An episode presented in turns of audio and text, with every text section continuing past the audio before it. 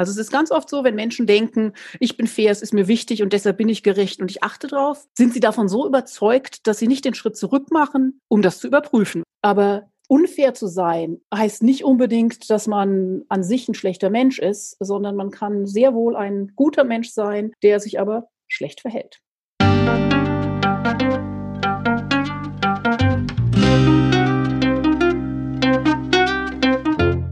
Schön, dass du wieder reinhörst.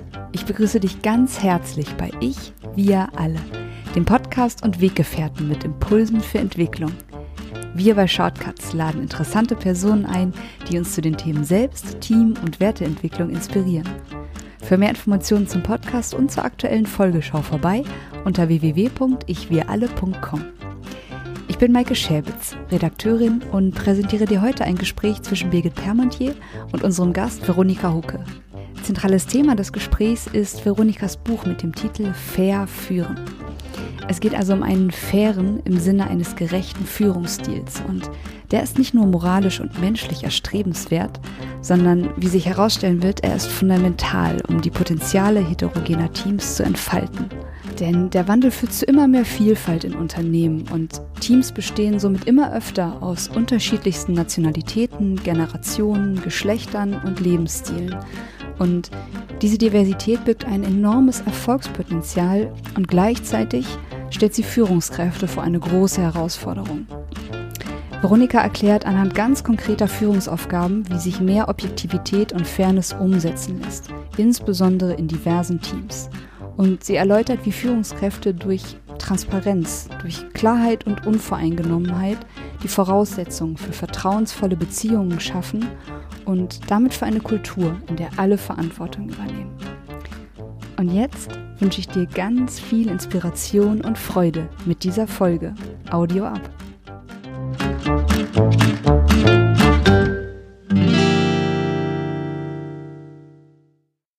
Herzlich willkommen, Veronika Hucke hier in unserem Podcast. Ich, wir alle. Du bist ja seit vielen, vielen Jahren Führungskraft und hast ganz viel Erfahrung im Bereich Vielfalt und Chancengleichheit, Neudeutsch, Diversity und Inclusion. Und darauf hast du dich jetzt auch spezialisiert und ein sehr interessantes Buch geschrieben, das heißt Fair führen, fair mit F-A-I geschrieben. Und es muss viel betont werden. ja.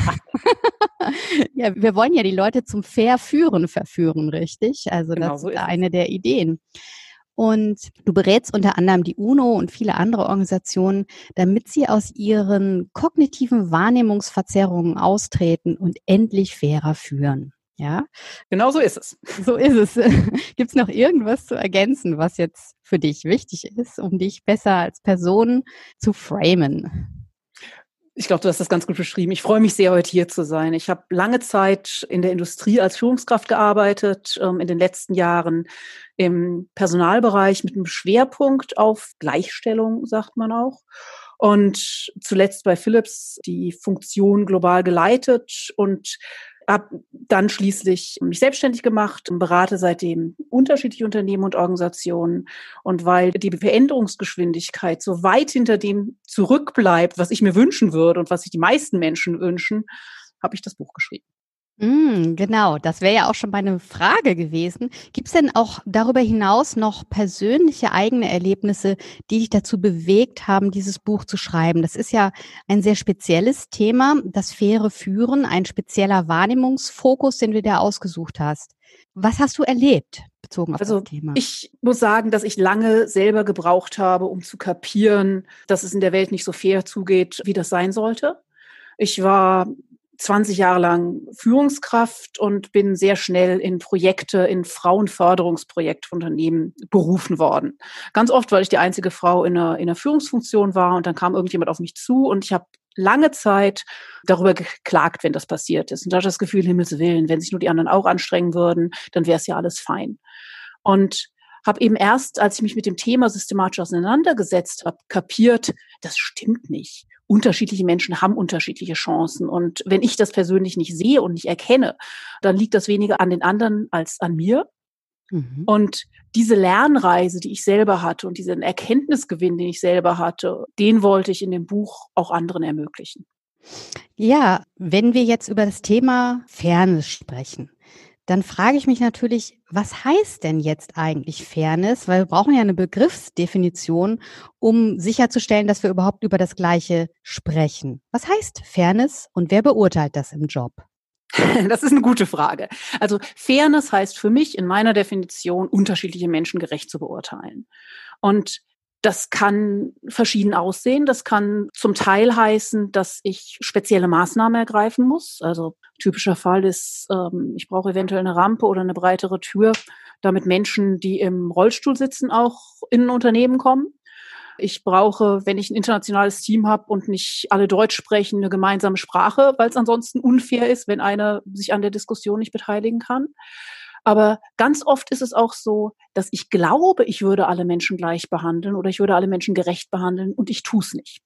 Und da kommen Stereotype zum Tragen und die Wahrnehmungsverzerrungen, von denen du schon gesprochen hast, die unconscious biases, die dazu führen, dass meine Sicht nicht so objektiv ist, wie ich das gerne glaube und ich unterschiedliche Menschen sehr unterschiedlich unterstütze und manchen Menschen Steine in den Weg lege. Mhm. Genau, wir sind uns dessen oft nicht bewusst, dass wir eigentlich unfair führen, wegen des, du nennst es ja im Buch, des Meritokratie-Paradoxes. Das ist ja auch ein herrlicher Zungenbrecher. Also das heißt, die Leute glauben, sie behandeln andere Menschen schon fair und weil sie das glauben, sehen sie ihre Unfairness nicht. Genau. Also es ist ganz oft so, wenn Menschen denken, ich bin fair, es ist mir wichtig und deshalb bin ich gerecht und ich achte drauf, sind sie davon so überzeugt, dass sie nicht den Schritt zurück machen, um das zu überprüfen, weil sie ja die Notwendigkeit gar nicht sehen, weil sie sind ja gute Menschen. Mhm. Aber unfair zu sein heißt nicht unbedingt, dass man an sich ein schlechter Mensch ist, sondern man kann sehr wohl ein guter Mensch sein, der sich aber schlecht verhält. Mhm. Und was sind denn da zum Beispiel wichtige kognitive Wahrnehmungsverzerrungen, also unconscious biases, darunter sind die vielfach bekannt, die dazu führen, dass wir einander unfair behandeln? Also es sind zwei große Themenbereiche im Prinzip eine Rolle spielen. Das eine sind die unconscious biases.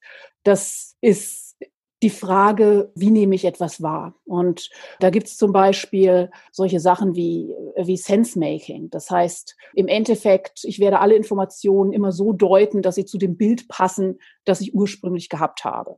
Mhm. Oder ich werde mich eher an was erinnern, was ich vor kurzem gesehen und gehört habe, als irgendwas, was, was länger her war. Und im Endeffekt interpretiere ich Informationen so, wie sie in mein Weltbild passen.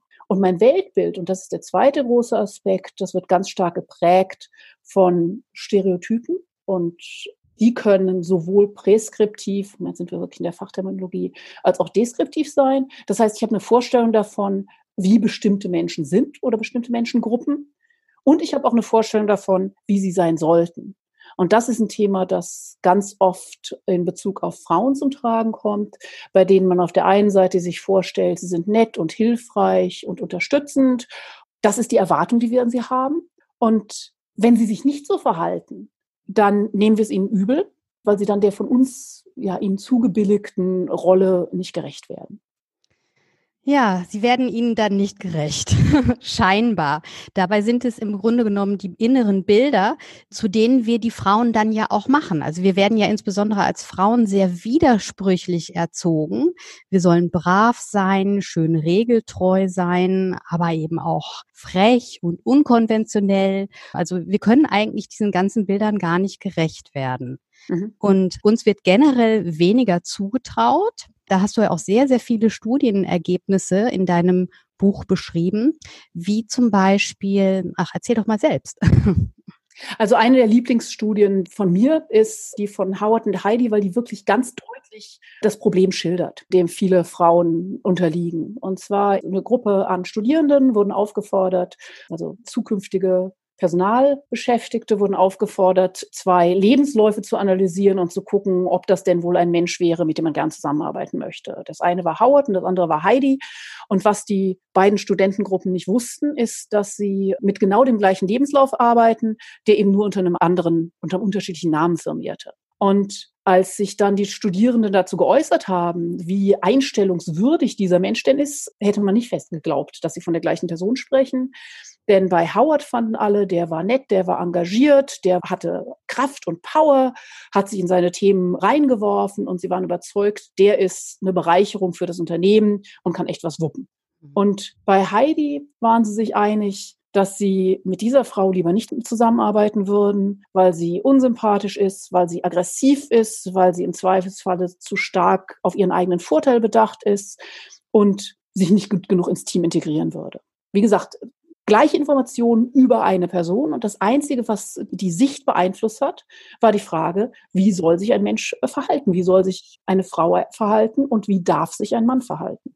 Das ist das soziale Weltbild, das wir mit vielen Leuten gemein haben, offensichtlich. Ne? Das ist das, was wir uns immer wieder bestätigen. Und das ist ja schon echt sehr tief erschütternd und erhellend, finde ich. Ja. Was mich auch erschüttert hat in dem Buch, waren ganz praktische Beispiele, wo Frauen auch benachteiligt sind. Und was mich besonders überrascht hat, ist, dass Frauen im Straßenverkehr etwa auch gefährdet sind dadurch, die Unfallgefahr und die Gefahr, dass sie sich viel, viel schwerer verletzen bei Unfällen, ist wesentlich größer als für Männer, weil die Autos auch für Männer hergestellt werden. Das hat mich auch echt extrem erschüttert. Genauso ist es in der Pharmaforschung. Wenn das doch bekannt ist, genauso wie das Heidi und Howard Experiment, wieso ändert sich da eigentlich nichts? Weil es Mühe macht, weil es einfacher ist, die Dinge so zu lassen, wie sie sind. Ähm, gerade in der Pharmaforschung wird die Vergleichbarkeit mit alten Studien schwieriger und man braucht größere Testgruppen, weil man Hormonschwankungen berücksichtigen muss in den Studien. Und das macht es mühsam und dann stellen sich die Verantwortlichen die Frage, ob sich diese Mühe lohnt. Und die Antwort wird unterschiedlich ausfallen, je nachdem, ob ich das Gefühl habe, dass es ein Problem ist, das mich betrifft oder eben eigentlich nicht. Und ich finde ganz eben auch eine Geschichte, die, ich in dem Buch berichte, und es hat mich sehr schockiert, als ich darüber gelesen habe, war die ganze Diskussion um Ignaz Semmelweis, der die Frauen davor bewahren wollte, im Kindbettfieber zu sterben und festgestellt hat, dass es einen riesengroßen Unterschied, ob sich Menschen die Hände waschen. Er hat äh, gemerkt, dass in einer Klinik, in der eben auch Studenten, damals ausschließlich Männer, zu Ärzten ausgebildet wurden, die haben eben auch zwischendrin immer wieder mit Leichen zu tun gehabt und Leichen seziert hm. und haben sich dann im Zweifelsfalle, bevor sie zur Geburt gingen, nicht die Hände gewaschen. Und deshalb waren bei Ihnen die Todesraten von werdenden Müttern sehr, sehr viel höher als in einer Klinik, in der das nicht der Fall war. Und ihm ist dieser Unterschied aufgefallen und er hat versucht, Händewaschen durchzusetzen. Und es ist ihm nicht gelungen, weil es auf der einen Seite die, die Ärzte nicht, nicht glauben wollten, dass sie Tod bringen konnten. Mhm. Und ähm, es einfach mit ihrem Selbstbild nicht vereinbar war. Aber auf der anderen Seite mussten sie sich mit dem Problem auch nicht ernsthaft auseinandersetzen, denn sie waren davon ja nicht betroffen. Ich meine, es waren ja nicht sie oder ihre unmittelbaren Angehörigen normalerweise, die sterben. Und deshalb wurde es ignoriert. Und da sind wir wieder bei dem Thema, wofür lohnt es sich eigentlich, sich mit diesem Thema auseinanderzusetzen? Also wenn ich jetzt zum Beispiel eine männliche Führungskraft bin und umgeben bin von anderen Männern, dann müsste ich mich ja auch, ähm, weil ich ja vielleicht irgendwann mal Macht teilen und Privilegien teilen müsste, müsste ich ja einen guten Grund haben, das zu verändern. Was ist denn ein guter Grund für einen weißen, privilegierten Mann, darauf mehr zu achten? Darauf gehst du ja auch viel ein in deinem Buch. Erzähl ja, mal. also zum einen ist es aus meiner Sicht wichtig, dass darauf nicht nur weiße privilegierte Männer achten müssen, sondern dass es ganz grundsätzlich ist es wichtig, dass wir uns alle darüber Gedanken machen. Ein wichtiger Grund ist schlicht, weil es fair ist, weil es das Richtige ist. Und das halte ich für einen Wert an sich. Und aus meiner Erfahrung halten es auch die meisten Menschen für einen Wert an sich. Und davon abgesehen hat es echte Vorteile, weil sich alle miteinander, wenn sie besser zusammenarbeiten, wenn sie offener zusammenarbeiten, ähm, sich in so einem Umfeld wohler fühlen, mehr Spaß bei der Arbeit haben und im Endeffekt bringen Menschen bessere Ergebnisse, ähm, hängen sich mehr rein, sind innovativer und können einfach mehr gemeinsam bewegen. Mhm. Ja, danke. Es gibt ja auch noch die andere Seite, dass Menschen, die sich unfair behandelt fühlen, der Organisation auch nicht mehr so viel vertrauen, nicht mehr so viele Ideen einbringen und auch generell einfach schlechter drauf sind und das Unternehmen dann auch schneller verlassen und dann natürlich auch negativ kommentieren, zum Beispiel in Social Media über diese Unternehmen. Das hast du ja auch beschrieben. Ist ja auch noch ein Grund, warum es sich lohnen könnte, fairer zu urteilen oder die Leute mehr einzubeziehen. Wie wirkt sich denn dieses Misstrauen von Unfairness noch weiter aus? Auf Teamarbeit zum Beispiel? Also sind aus meiner Sicht zwei Aspekte. Der eine, den du angesprochen hast, und das ist ganz wichtig, ist, ich höre öfters die Diskussion, ich habe ja jemanden gar nicht diskriminiert oder ich habe ja alle fair behandelt und ähm, ich habe mich für oder gegen eine Person entschieden, nicht etwa aufgrund des Geschlechts oder aufgrund der Hautfarbe oder aufgrund des Alters, sondern ich hatte gute, klare, sachliche, objektive Gründe. Das heißt aber nicht, dass sich die Person nicht schlecht behandelt fühlt. Und im Endeffekt wird ihr Verhalten sich ändern, ganz egal, ob ihre Einschätzung stimmt oder oder falsch ist, weil sie sich ja trotzdem zurückgewiesen und verletzt und ungerecht behandelt fühlt. Das heißt, es hat in jedem Fall Konsequenzen.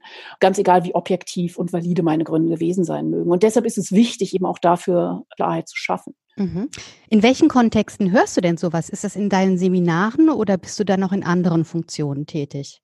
Also ich bin vor allen Dingen in Unternehmen unterwegs und berate auf einer Prozessebene. Also wenn es wirklich darum geht, wie arbeiten wir eigentlich in der Organisation, woran hängt das eigentlich, dass bei uns nur manche Menschen Karriere machen und, und andere nicht? Ähm, woran liegt es, dass wir seit Jahren sagen, wir möchten mehr Frauen in Führung haben, wir möchten mehr Internationalität in Führung haben, wir möchten mehr unterschiedliche Profile in Führung haben und im Endeffekt verändern sich die Profile und verändert sich die Demografie der Organisation nicht. Und dann hm. spreche ich mit Menschen, spreche ich mit Beschäftigten in den Unternehmen.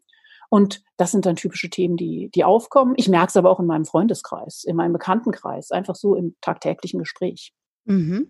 Also das heißt, deine Aufgabe ist es auch in Unternehmen, diese unconscious Biases bewusster zu machen. Ich möchte, bevor wir jetzt zu deinen Ideen kommen, wie man das alles verändern kann, noch mal ein bisschen tiefer über diese ganzen Biases sprechen. Also das ist ja ein mhm. bisschen im Denglisch jetzt hier, also diese kognitiven Wahrnehmungsverzerrungen. Ich frage jetzt einfach mal ein paar dieser typischen kognitiven Wahrnehmungsverzerrungen ab und wir gucken mal, wie das sozusagen wirkt auch mhm. Unfairness. Ja? Gruppendenken, was ist das und wie wirkt das? Gruppendenken heißt, dass in einem Team alle ganz schnell eine Meinung teilen und deshalb wichtige Informationen übersehen, wichtige Themen nicht diskutieren. Und das kann entweder daran liegen, dass sich in dem Team alle einig sind, die gleiche Weltsicht haben und deshalb schlicht keine zusätzlichen Erfahrungen, Perspektiven beizutragen haben. Aber gleichzeitig passiert noch was anderes, und zwar, dass der Eindruck ganz schnell entsteht, dass wahrscheinlich die anderen alle einer Meinung sind und dass ich dann doch, obwohl ich eigentlich eine andere Meinung habe und was anderes beitragen würde und doch noch eine Idee habe, die sich eigentlich zu diskutieren lohnen würde, ich bringe das dann nicht vor, weil ich die Befürchtung habe, mich damit ins Aus. Und weil ich denke, dann ist ja vielleicht nicht so wichtig. Das heißt, es kommt zu einer gemeinsamen Meinung und wenn man es hinterfragt, dann kann es sogar so sein, dass einzeln befragt keiner von den Mitgliedern tatsächlich diese Meinung teilt. Mhm. Das ist ja interessant. Also ich gehe eigentlich davon aus zu wissen, das ist mein Bias, was die anderen denken. Und weil meine Meinung davon abweicht von dem, was ich denke, was die anderen denken, äußere ich den Gedanken nicht. Und so kommen wir zu einem vollkommen verzerrten Resultat letztlich. Wie kann man denn beispielsweise dieses Gruppendenken in Teams aushebeln? Was sind so deine Ideen? Also eine Möglichkeit ist schlicht, ein vielfältigeres Team zu haben das hat positive Auswirkungen, weil schon allein, weil ich bei Menschen, die anders aussehen, auch eher vermute, die haben eine andere Meinung und ich bereite mich auf Meetings besser vor, weil es mir peinlicher wäre, mich vor jemandem zu blamieren, der anders ist. Aber ich kann auch wirklich Teamregeln einführen, die helfen. Und das ist mir ganz, ganz wichtig, weil es einfach nicht ausreicht zu verstehen, dass ich irgendwelche Biases oder dass irgendwas mein Denken beeinflusst. Wenn ich das nur weiß, dann lehne ich mich ins Rück, sage, das ist ja interessant oder das ist ja schade, aber ich muss ja aktiv werden. Und im Team kann ich zum Beispiel sagen, ich starte Diskussionen nicht damit, dass wir einfach ein Brainstorming machen und jeder erzählt, was er oder sie zu dem Thema denkt, sondern dass ich grundsätzlich sage, wir fangen damit an, dass wir kurz uns einzeln überlegen, wie stehen wir eigentlich zu einem Thema und das aufschreiben.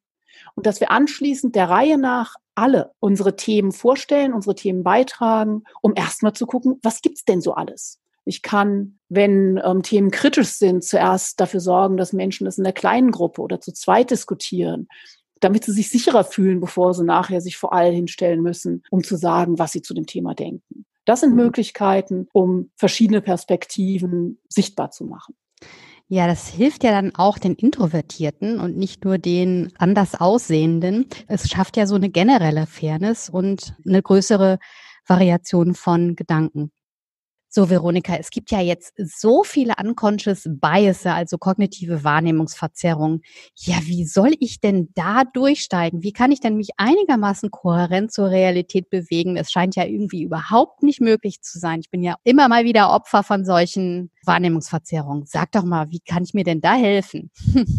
Also ich merke ganz oft, dass Menschen voller Begeisterung, mit echter Leidenschaft die ganzen verschiedenen Biases sammeln und dann mit endlosen Listen auftauchen. Und ich denke mir auch, Himmels Willen, in der täglichen Realität kann ich das bestimmt nicht im Kopf behalten. Und es gibt aber ein sogenanntes Cognitive Bias Cheat Sheet, eine Schummelübersicht für Wahrnehmungsverzerrungen, die man auch online findet. Und da hat ein schlauer Mensch mal zusammengefasst, wann begegnen uns denn die Probleme? Was sind denn die Situationen, auf die wir achten müssen und wann schlagen unsere Biases zu? Und das finde ich persönlich extrem hilfreich, weil das ist was, darauf kann ich achten. Und die Probleme, die ich normalerweise habe, sind auf der einen Seite, ich habe zu viele Informationen. Das heißt, es gibt so viel, was da gerade passiert, so viel, was vorgeht, so viel, was ich gehört und gelesen habe, dass ich überhaupt keine Ahnung mehr habe, um Himmels Willen, was soll mir das sagen? Und in dem Fall ist es wichtig, einen Schritt zurück zu machen und mir nochmal zu überlegen, worauf kommt es denn tatsächlich an? Um dann ganz konsequent diese Informationen zu filtern und ausschließlich auf das zu achten, was tatsächlich von Bedeutung ist. Kannst du dazu mal ein Beispiel nennen? Das kann zum Beispiel sein, dass ich suche irgendwelche äh, Menschen aus, die ein, die ein Projekt übernehmen sollen. Oder ich mache eine, mache eine Analyse für ein Projekt. Ich möchte irgendwelche Trends erkennen, irgendwelche Daten analysieren, um Handlungsempfehlungen zu geben. Und irgendwann stehe ich davor, wie, wie ist das, der Stierform, ich weiß nicht mehr was, und bin nur noch erstaunt. Und in dem Fall muss ich überlegen, was ist denn das, was von mir erwartet wird? Was ist denn die Information, die ich brauche? Was ist denn die Information, die tatsächlich weiterhilft, um mich dann gezielt darauf zu konzentrieren? Mhm. Also klassischer Fall passiert mir oft in der Beratungstätigkeit, wenn ich mit Unternehmen arbeite. Die möchten unendlich viele Analysen haben dazu, warum sie Probleme haben, warum sich die Situation nicht verändert. Ganz egal, also das ist schlimmer für die internen Verantwortlichen als für mich. Ganz egal, wie viel sie rantragen, immer fällt noch irgendjemand was ein, was sie zusätzlich noch haben möchten. Und im Endeffekt sieht man keine Trends mehr, man sieht keine Entwicklungen mehr und weiß auch nicht mehr, was man dann tun soll. Und in dem Fall hilft es wirklich, sich zu überlegen, worum geht es uns denn eigentlich, was müssen wir wissen, was ist wichtig, was hilft uns zu definieren, wie wir handeln können und handeln sollten und sich dann darauf zu konzentrieren. Mhm. Und das dann einfach auch schriftlich festzulegen und dann habe ich wieder einen Fokus und weiß auch, wo mein Wahrnehmungsfokus gerade ist, wo meine Aufmerksamkeit hingehen soll und kann besser filtern, weil das Filtern ist ja notwendig, damit wir überhaupt irgendwelche Realitätssignale oder Signale aus der scheinbar draußen existierenden Welt aufnehmen und verarbeiten können. Genau, da sind wir nämlich auch schon beim zweiten Punkt. Das ist das, ich habe einfach nicht genug Kopf zur Verfügung, ich habe nicht genug Hirn zur Verfügung. Es ist einfach, die Kapazität reicht nicht mehr aus, um das zu verarbeiten. Und dann hilft es eben tatsächlich aufschreiben, notieren, sichtbar machen, was ich machen will, um mir Orientierung zu geben. Mhm. Dann ist ein weiteres, und das ist relativ, relativ einfach, ist, ich bin schlecht in kompliziertem Denken oder in qualifiziertem Denken, wenn ich müde und wenn ich erschöpft bin. Das heißt, wenn ich eine schwierige Entscheidung zu treffen habe, dann ist es besser, ich mache das, solange ich wach und munter bin. Und wenn das heute nicht mehr passiert, dann vertage ich wichtige Entscheidungen auf morgen. Ja, ich glaube, das ist das, was das mache ich schon. Oder auch zum Beispiel schwierige E-Mails natürlich darüber auch noch mal eine Nacht schlafen. Ja gut, das ist auf jeden Fall eine gute Idee. Aber auf der anderen Seite leben wir in einer Welt, in der ganz oft auf der anderen Seite voller Stolz gesagt wird, wie lange man arbeitet, äh, wie schwer man gearbeitet hat, dass man irgendwie die Nacht durchgearbeitet hat, äh, mit wie wenig Schlaf man auskommt.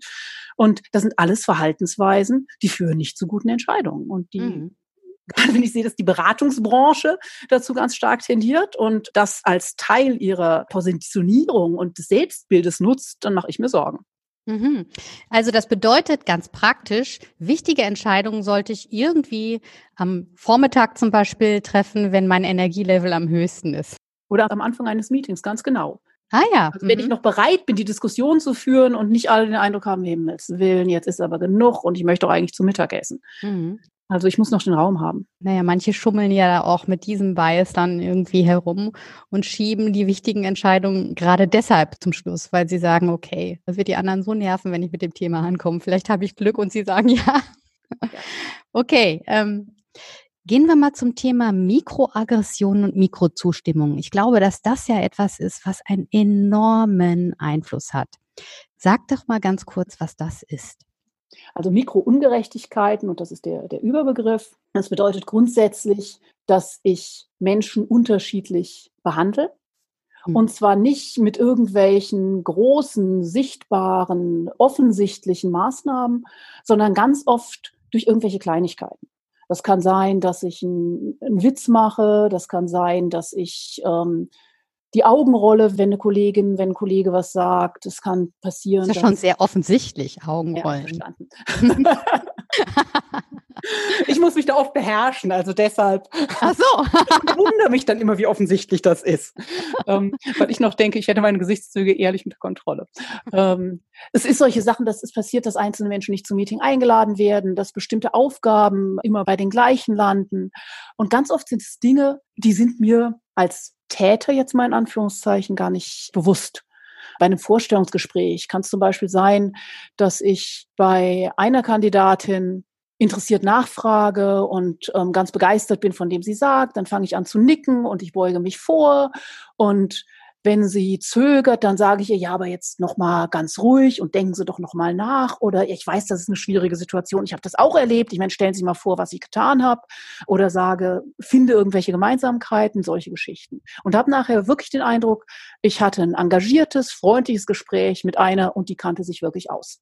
Mhm. Und dann habe ich einen Kandidaten, und der gefällt mir nicht. Also da habe ich schon irgendwie am Anfang, ich, ich, ich sehe den reinkommen und er überzeugt mich nicht richtig. Und dann werde ich im Zweifelsfall ein Stück weit die Stirn runzen, ich lehne mich zurück, ich verschränke die Arme und beurteile alles, was er sagt, dann anschließend auch kritischer. Und ohne dass es mir bewusst wird, habe ich durch mein Verhalten einen wahnsinnigen Einfluss auf dieses Gespräch und bin anschließend bestimmt sehr viel weniger begeistert von ihm. Mhm. Dann müsste ich doch eigentlich, wenn ich mir dieses Biases bewusst bin, wie so eine innere Glühbirne installieren und sagen, oh, aufgepasst, der ist dir nicht ganz so sympathisch, jetzt musst du besonders freundlich sein und besonders viel Zustimmung geben, damit du diese Ungerechtigkeit ausgleichst. Aber ob es dann wirklich gerecht ist, weißt du auch hinterher nicht, oder? Ja, aber es geht ja nicht darum, und ich meine, da bin ich wieder bei dem, ich muss nicht, in, in dem Fall will ich einfach, ich will Gleichstand herstellen. Und Gleichstand stelle ich her, indem ich die Dinge strukturiert angehe. Also indem ich zum Beispiel vorher definiere tatsächlich eine Liste mit Fragen und sage, das sind die Dinge, die wichtig sind für eine Position. Und das ist das, wie sie sich zeigen. Und das ist das, wie ich das im Gespräch in Erfahrung bringen kann, ob jemand diese Erfahrungen und diese Fähigkeiten mitbringt. Und wenn ich dann konsequent diesen Fragebogen abarbeite, dann stelle ich sicher, dass ich erstens kläre, was wichtig ist für die Position und zweitens das in Erfahrung bringe, was ich in Erfahrung bringen möchte. Und was ich ansonsten ganz oft eben auch gerade bei Vorstellungsgesprächen erlebe, ist, es gibt zwar eine grobe Vorstellung von dem, was man meint, was in dem Job getan wird, es gibt eine grobe Vorstellung von dem, was die Bewerbenden mitbringen sollen, und dann startet man ins Gespräch und dann ist es aber irgendwie nett und dann kommt man mit den einen ins Klönen, naja, und mit den anderen nicht. Mhm. Und wenn ich nachher ehrlich einen Schritt zurück machte, würde ich merken, dass ich gar nicht von allen weiß, ob sie das können, was sie können sollen. Aber die einen waren mir sympathisch und da denke ich, das klappt schon. Dann werfe ich nochmal einen Blick auf den Lebenslauf und sag, das ist okay, das passt und gut ist. Und dann sind wir bei diesem ganzen Thema Cultural Fit. Dann sage ich, passt gut in die Organisation, ähm, wird das schon gut machen, wird das Team erweitern und bereichern. Und schwupp ist eine Entscheidung gefallen, die mit der Qualifikation nichts zu tun hat. Und mhm. das ist nicht nur schade für den oder die eventuell qualifizierteren Bewerber, sondern es ist auch schade fürs Unternehmen. Mhm. Weil sie vielleicht wirklich ganz interessante Bewerber nicht einstellen. Ich erinnere mich zum Beispiel, also ich bin ja Freiberuflerin und es gibt einige Institutionen, die sogar mich als Trainerin oder Beraterin mit so einem Bogen ja behandelt haben beim Vorstellungsgespräch und das fand ich wirklich herausragend professionell. Mhm. Wirklich. Mhm. Weil ich so gemerkt habe, oh, das ist jetzt mal eine andere Vorgehensweise. Machen oft größere Institutionen, Behörden ja. zum Beispiel. Ja. Und es ist eine gute Idee. Fand ich auch, fand ich auch. Dann gibt es noch eine weitere, es gibt noch viele solcher Stereotypen, die Unfairness hervorrufen, zum Beispiel auch Covering. Das fand ich auch interessant, weil ich mich da auch erwischt gefühlt habe. Das mache ich nämlich auch manchmal. Ja, Erzähl mal, was Covering ist. Hm, machen alle, ne? Machen alle. Ja. ja, erzähl mal und dann erzählen wir uns mal, wie wir covern. Covering heißt, dass wir bestimmte Teile unserer Persönlichkeit verbergen in Situationen, weil wir glauben, dass wir auf Basis dieser Eigenschaften negativ beurteilt werden und dass sie unsere, unsere Chancen beeinflussen werden. Mhm, genau. Ich habe zum Beispiel drei Kinder, die sind jetzt schon größer, aber als die kleiner waren, habe ich zum Beispiel meinen Auftraggebern gegenüber niemals meine Kinder erwähnt. Und das fand ich jetzt sehr interessant, dass ich das gecovert habe, weil ich gedacht habe, wenn die wissen, dass ich drei Kinder habe, dann engagieren die mich nicht. Ja, aber das ist ja ein echter Klassiker. Mhm. Das ist ja wirklich untersucht, dass im Zweifelsfalle Mütter als weniger leistungsfähig, leistungsbereit wahrgenommen werden. Und dass man das Gefühl hat, die sind zwar nett und freundlich und eine potenziell eine Bereicherung fürs Team, aber leider warm. Leistungsstark, genau.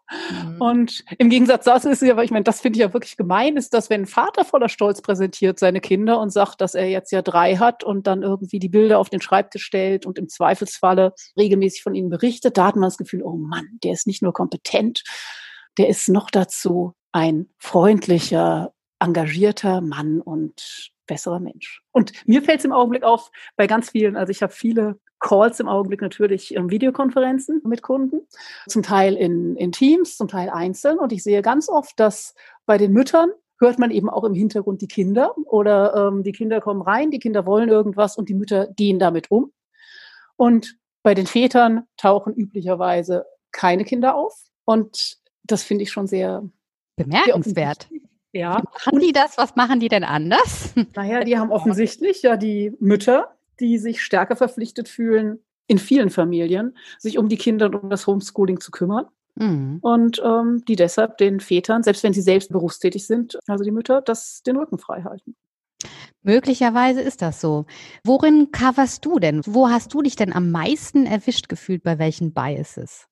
Ich war relativ früh, das habe ich erst später erkannt. Ich bin, war, hatte relativ früh meine erste Führungsposition und sah sehr jung aus und musste dann kapieren, dass es mir nicht hilft, wenn ich als das Kind wahrgenommen werde. Vor allen Dingen, weil ich auch in meinem ersten, in meinem ersten Job, als ich noch Verantwortung hatte, ich habe davor als Praktikantin gearbeitet und habe sehr lange gebraucht, um diese Schwelle zu übertreten von ich bin hier irgendwie die studentische Hilfskraft zu ich habe hier eine Verantwortung, ich habe hier ein Budget, ich habe hier was zu leisten und ich will in dieser Rolle ernst genommen werden. Und habe da äh, eine Zeit lang gar nicht kapiert, wie wichtig das ist und ich habe dann später sehr stark versucht, eben auch über meine, meine Kleidung dafür zu sorgen, besseren Eindruck dass zu machen. vollgenommen werde. Ja, ja, ja. Ich weiß, mit 30 habe ich Hosenanzüge getragen und jetzt kann ich mir ein bisschen lässigere Kleidung leisten. Schon verrückt, oder? Ja, wobei ich auch glaube, dass sich das inzwischen wirklich verändert hat. Mhm. Also, dass zwar nach wie vor, dass immer noch Vorbehalte gegen Jüngere bestehen, mhm. man fähig hält tendenziell, aber auf der anderen Seite, dass die Bedeutung von Klamotten nachgelassen hat. Hm, okay, mag sein. Sag mal, du hast ja auch gesagt, dass Frauen tendenziell in Feedbacks schlechter wegkommen. Und zwar deshalb, weil sie weniger konstruktives und differenziertes Feedback erhalten und auch generell schlechter beurteilt werden, also irgendwie ungerechter. Kannst du dazu noch mal was sagen und auch noch mal sagen, wie man das wiederum aushebeln kann? Mhm. Also es gibt eine ganze Reihe Untersuchungen, die sagen, dass Frauen weniger Feedback bekommen und das liegt häufig daran, dass die Vorgesetzten, vor allem wenn es Männer sind, Angst haben, ihnen kritisches Feedback zu geben Oder es gibt weniger Gelegenheiten. Wenn männlicher äh, Vorgesetzter im Zweifelsfalle den jungen Kollegen zwischendrin mal zur Seite und sagt, ja, weißt du was, das war jetzt nicht so eine tolle Idee und überleg doch mal, mach doch mal das und das. Oder gibt einen Zwischenstand, der hilft zu verstehen, ich habe da ein Problem oder es ist da eine Situation und die muss ich, muss ich adressieren. Und bei Frauen ergeben sich oft weniger informelle Gelegenheiten. Und auf der anderen Seite haben Vorgesetzte nach wie vor zum Teil ähm, Angst, dass die Frauen emotional reagieren, dass sie anfangen zu heulen, dass sie sich schwer damit tun. Das macht die ganze Situation so unangenehm. Mhm. Und dadurch drücken sich Vorgesetzte zum Teil um eine frühzeitige Rückmeldung. Welche Konsequenzen hat das dann? Naja, also zum Teil ist es so, dass Situationen eskalieren oder dass Frauen einfach, ich meine, die wissen nicht, dass es da was gibt, über was sie nachdenken sollten dass es ein Verhalten gibt, über das sie reflektieren könnten und dass sie vielleicht lassen sollten. Das mhm. kann im Zweifelsfalle sie dann irgendwann berufliche Chancen kosten und auch die Position im, im Team untergraben. Mhm. Und wahrscheinlich ist es wie bei den anderen Biases so, dass die Vorgesetzten diese Ungerechtigkeit gar nicht richtig wahrnehmen. Also die sagen einfach, na ja, es ist, es ist mir irgendwie unangenehm und gehen da nicht weiter drauf ein und merken gar nicht, dass sie weniger mit den Frauen reden dann. Genau, sie meinen es gut. Sowieso, grundsätzlich hat jeder immer eine positive Absicht in dem, was er tut, ist klar. Und wie kann man das denn jetzt weiter aushebeln? Wahrscheinlich auch, in, würde ich jetzt mal denken, dadurch, dass ich einfach Feedback konsequent für jeden einführe, oder? Genau, also dass ich auf der einen Seite ist es wichtig, dass ich mir Notizen mache. Also dass ich mir überlege, was ist passiert, was sind Situationen. Ich meine, es ist ja Feedback ist ja nicht nur bezüglich kritischem Verhalten, sondern ich möchte ja auch loben. Das heißt, dass ich mir wirklich aufschreibe, was geht vor. Denn ansonsten passiert es leicht, dass ich gerade auch positive Erfahrungen, die ich mit einem Menschen mache, die fallen mir eher auf oder die erinnere ich mich, an die erinnere ich mich eher, wenn ich eine Person schätze. Hm. Und wenn ich jemanden besser kenne. Und dann habe ich nachher in meinem Beurteilungsgespräch, wenn ich das nur einmal im Jahr mache, dann habe ich sowieso von dem einen eine, eine, positive Meinung und bringe das zum Ausdruck und der geht strahlend aus seinem Gespräch heraus. Und bei denjenigen, mit denen ich weniger zu tun habe, denen ich mich weniger verbunden fühle, da fällt mir noch einfach nichts ein. Und das ganze Gespräch ist dann ähm, nicht so positiv. Und ich denke mir, ja, wenn mir jetzt nichts einfällt, gibt ja wohl einen Grund. Und das zieht sich dann als, als roter Faden durch und benachteiligt tatsächlich die Menschen, mit denen ich mich weniger verbunden fühle.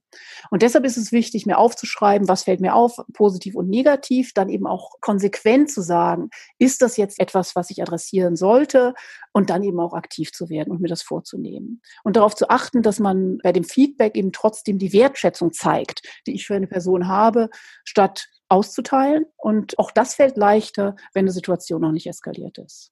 Ja, wenn ich mir Daten sammle, auch vor allen Dingen über Situationen, die gut gelaufen sind, sind die Feedbackgespräche ja auch für mich viel angenehmer, weil ich viel mehr positive Beobachtungen teilen kann. Genau. Etwas anderes. Ich kenne zum Beispiel eine Führungskraft, die in einer meiner Fortbildungen war und alle haben immer in dem Unternehmen mit strahlenden Augen von dem erzählt oder über den geredet. Und ich dachte schon, das ist ja interessant.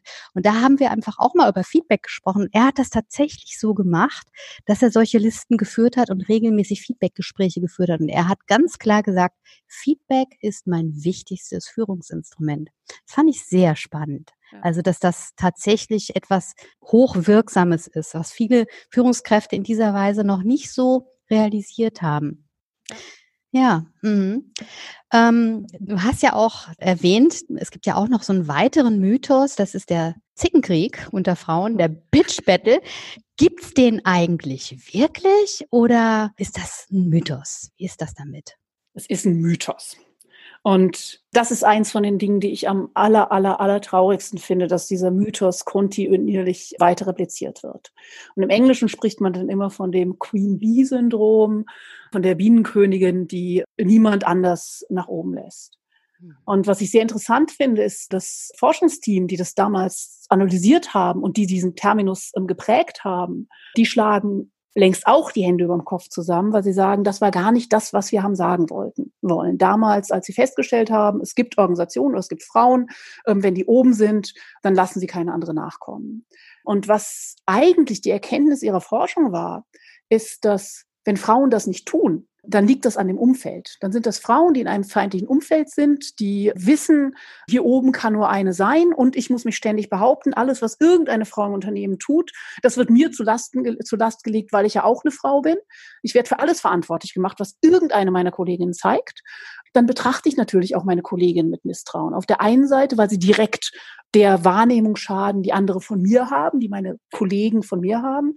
Und tatsächlich weil ich dann die Befürchtung habe, für zwei Frauen ist kein Raum. Das heißt, wenn eine andere nach oben kommt, dann kann mir das nicht gelingen. Puh, das geht ja ganz schön tief, oder? Naja, das ist Strukturen. das Umfeld. Und auf der anderen Seite gibt es eben wirklich sehr viele Untersuchungen, die zeigen, wenn Frauen im vernünftigen Umfeld arbeiten, in einem Umfeld arbeiten, wo es eben um Qualifikation geht und nicht um wie viele oder wenig dürfen da oben sein, dann unterstützen sie andere Frauen ganz intensiv und helfen mhm. sich tatsächlich gegenseitig. Genauso mhm. Männer und Frauen gegenseitig unterstützen in einem guten Umfeld. Ja, dann stammt ja dieser berühmte Satz von Madeleine Albright, der ehemaligen Außenministerin der Vereinigten Staaten, wo sie gesagt hat, es gibt einen speziellen Ort in der Hölle, für Frauen, die andere Frauen nicht unterstützen. Dieser Satz ist ja dann eigentlich auch schon eine Konsequenz einer Wahrnehmungsfalle, der sie selber unterlegen hat, dass nämlich die Frauen dafür schuld sind. Und in Wahrheit sind es systemische Zusammenhänge, auf die man schauen muss. Wie ist das Umfeld? Ich glaube, es ist beides. Also ich glaube, es sind auf der einen Seite die systemischen Zusammenhänge und ich glaube, auf der anderen Seite gibt es gute Gründe, sich gegenseitig zu unterstützen. Mhm.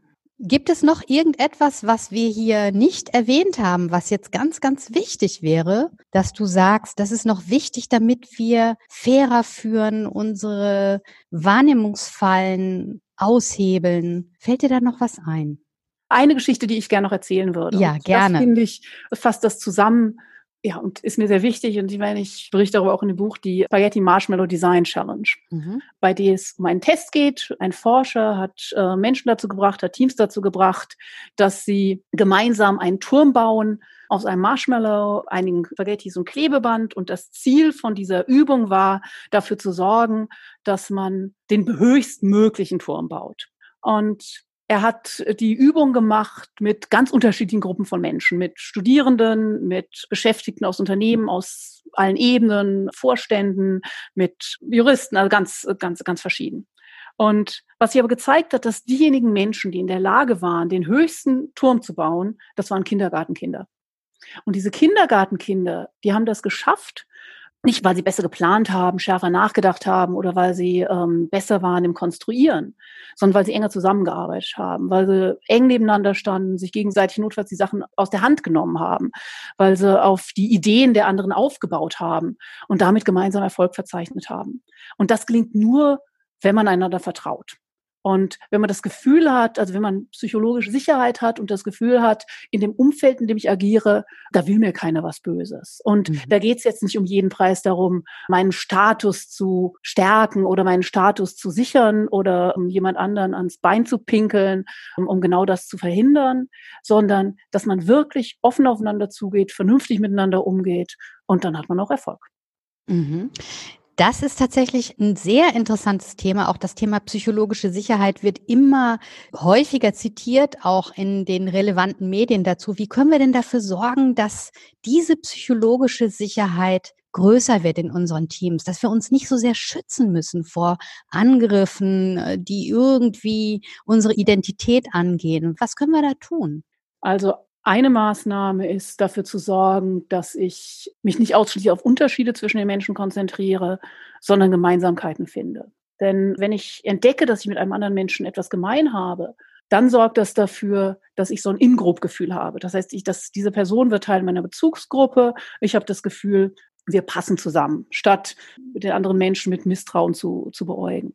Mhm. Und hm. Gemeinsamkeiten entdecken setzt, setzt Offenheit voraus und setzt Zuhören voraus. Also, dass ich in Gesprächen mich wirklich darauf konzentriere, was hat mein Gegenüber zu sagen, was ist das, was dieser Mensch mir berichtet und wirklich Interesse dafür zu entwickeln. Ganz oft ist ja so in Gesprächen, dass wir eigentlich uns stark darauf konzentrieren, Himmels Willen, der sagt jetzt was, ich habe aber schon eine Meinung und jetzt muss ich irgendwie formulieren, was ich darauf antworten will, statt dass wir wirklich uns dafür interessieren und offen dafür sind, ernsthaft zuzuhören.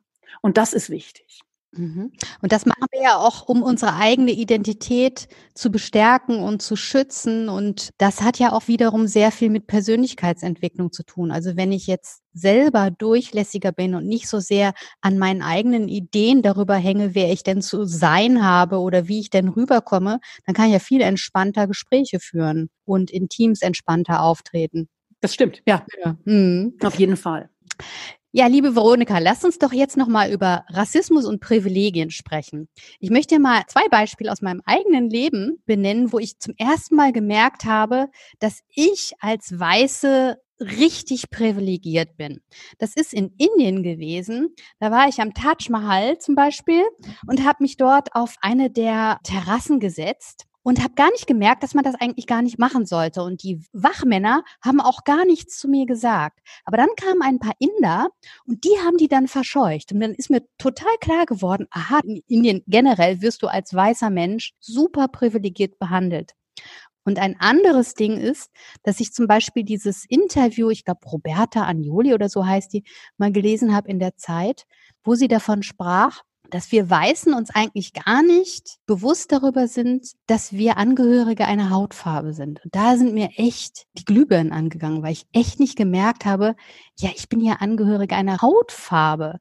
In meiner 70er, 80er Jahre Mindset-Programmierung waren wir die einen und die mit Hautfarbe die anderen. Und das ändert ja wirklich vollständig die Haltung. Wie siehst du das? Worum geht es da beim Thema Privileg?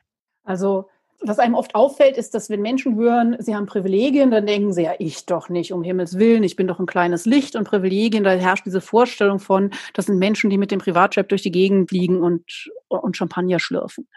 Aber so ist es nicht, ganz genau wie du das beschreibst. Und es, es geht ja wirklich um, um Vorteile, die ich habe, einfach auf Basis dessen, wer ich bin, ohne dass ich irgendwelche Leistungen dafür erbringen muss, irgendwas Außerordentliches tun muss, sondern es sind einfach, es sind einfach Added Benefits, wie Rückenwind beim Radfahren im Prinzip. Ich bin mir dessen nicht bewusst, wenn ich Rückenwind habe, aber wenn ich in Deutschland ein schwarzer Mensch bin, dann habe ich halt im Zweifelsfall Gegenwind und der ist auch relativ unsichtbar, aber deshalb genauso zu spüren. Und natürlich auch Situationen, bei denen mir klar geworden ist, dass ich privilegiert bin. Also ich weiß zum Beispiel grundsätzlich, dass ich an Grenzen nicht kontrolliert werde. Ich werde immer einfach durchgewunken. Das ging so weit, dass als ich während des Studiums mit einigen Kommilitonen sind wir, ich habe in London studiert, ein Privileg, sind wir nach Irland gefahren mit der Fähre und einer von denen kam auf die brillante Idee, er machte gerade ein Praktikum in der Filmindustrie, ich meine, hier sind wir über Stereotypen, ähm, dass wir Dope mitnehmen müssten. Und er hatte gleichzeitig einen Freund, der, diese Geschichte wird lang, der vertrieb Zigarettenautomaten. Deshalb hatte er zwei Reisetaschen, eine von Marlboro, glaube ich, und eine von HB. Und er hatte nachts, wir hatten auf der Fähre geschlafen, er war schlecht rasiert, er hatte Augenrinne, er sah schlimm aus. Hat ähm, er die Tasche dir gegeben? Nein. wir gingen von der Fähre, ich wurde durchgewunken, er wurde gestoppt. Und sagte ich, Mensch, das war jetzt doch wieder klar und musste der ja passieren. Und der Zöllner guckte mich an fragte, ach, der gehört zu Ihnen. Und als ich nickte, hat er einfach durchgewunken.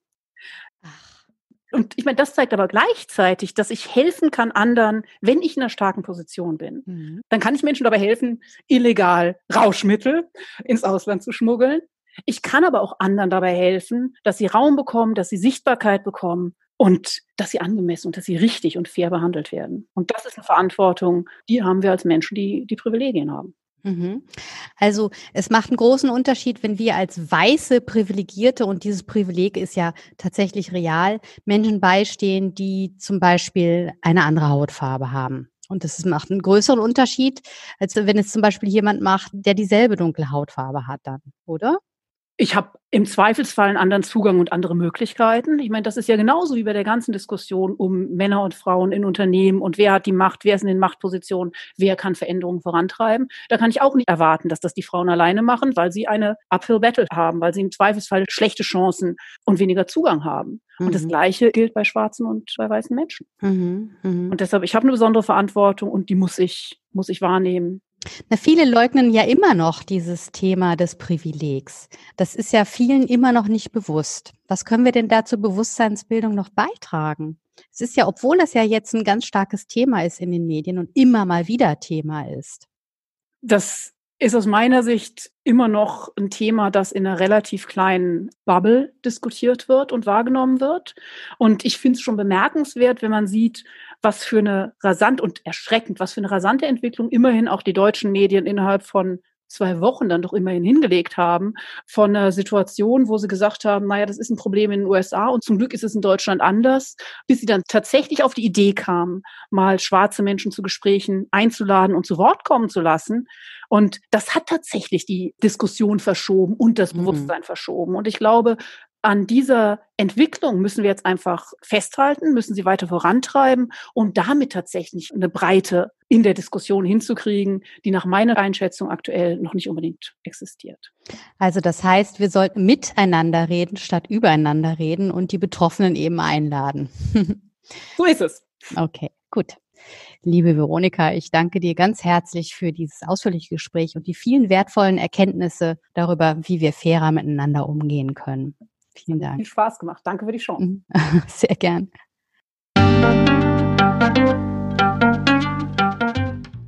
Das war eine Folge von Ich, wir alle, dem Podcast und Weggefährten mit Impulsen für Entwicklung.